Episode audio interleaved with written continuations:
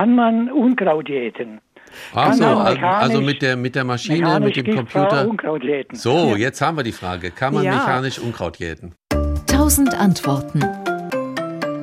Und das, das sieht man mal, wie wichtig es ist, dass diese verschiedenen Berufsgruppen miteinander reden. Und äh, genau das haben wir auch. Also es gibt, äh, wir haben jetzt gerade eine neue Professur berufen.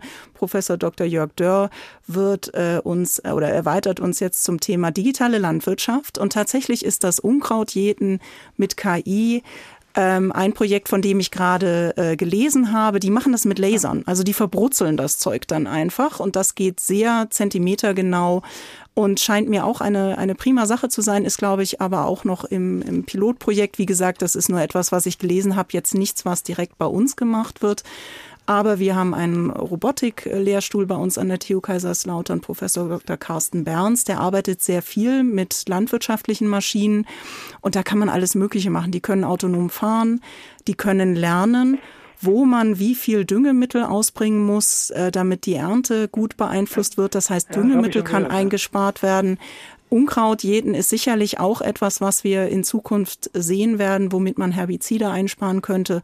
Also ich denke, da kommen großartige Zeiten auf uns zu, aber der Beruf des Landwirts oder der Landwirtin verändert sich damit natürlich dramatisch, denn es wird immer mehr ein, ein Gerätepark, den man dann auch bedienen können muss.